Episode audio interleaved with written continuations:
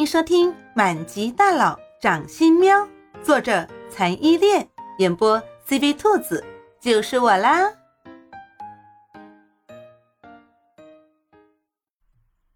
第三十九章，见到王爷爷。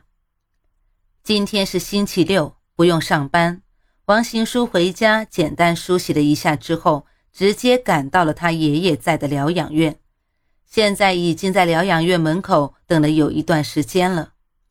王新书一眼就看到抱着猫喵喵走来的叶慕林，他赶紧迎了上去，说：“我爷爷在后面一栋楼的 VIP 看护室，我已经问过专门负责照顾他的看护了，他现在情况比前段时间要好，至少现在每天醒来之后神志都是清醒的。但是，想要开口说话。”还是有点困难。为什么神志清醒了还不能开口说话？叶慕林对中风方面的事情不怎么了解，他一开始以为是脑溢血之后就神志不清了，才问不出事情。现在既然神志清楚，那为什么王行书说不能问呢？中风是脑溢血之后血块堵住大脑的某些神经，而堵住的就是管说话和运动的神经。所以，我爷爷只能瘫痪在床，无法说话。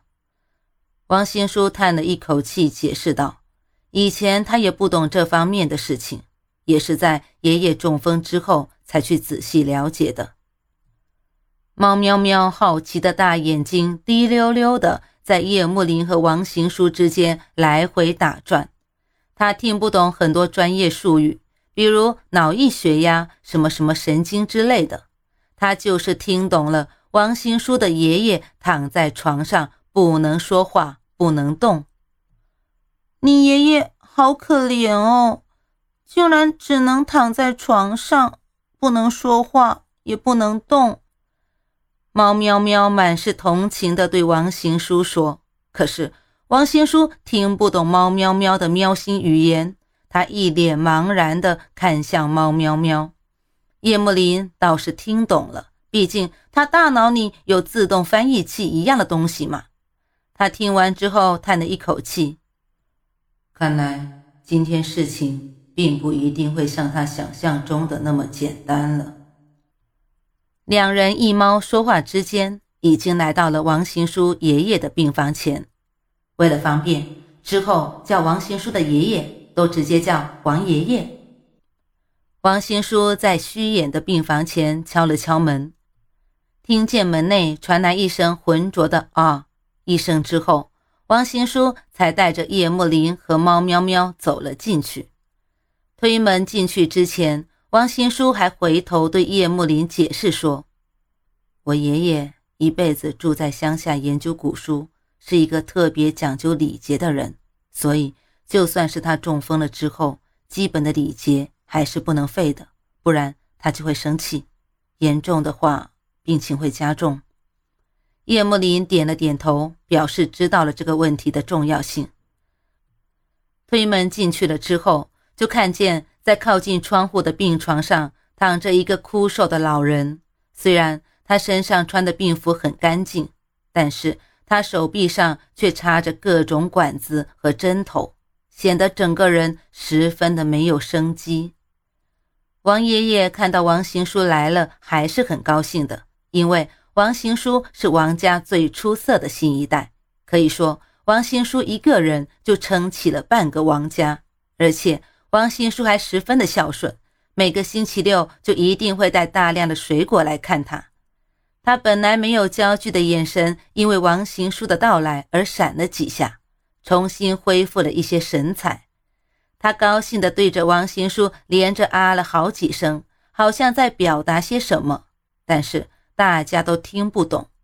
看来王行书说的果然没错，王爷爷已经基本上丧失了语言功能，要从他这里问出些什么话，实在是不可能完成的任务。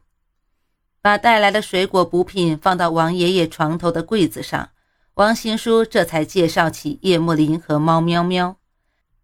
他思量了很久之后，才开口说：“爷爷，这是我的老板，就是我以前常跟你说的那个在外国读书时认识的好朋友，我能有今天的成就，跟他的帮助也不无关系。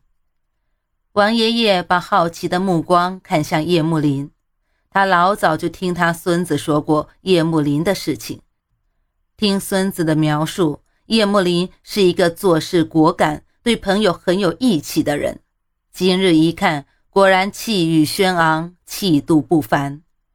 叶慕林十分自然地接受王爷爷打量的目光，还微微向王爷爷点头致意，说：“王爷爷你好。”我是叶慕林，这段时间遇到一些事情，听王行书说您精通这方面的事情，今日特来请教。王爷爷脸上露出疑惑，他就知道叶幕林无事不登三宝殿，不过他只不过是一个中了风之后连话都说不清楚的糟老头，还有什么他能请教的东西呢？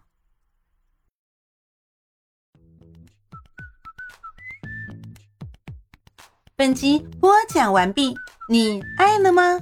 爱就赶紧伸出你发财的贵手，写下你的评论，让兔子看见你哦。咱们下期见。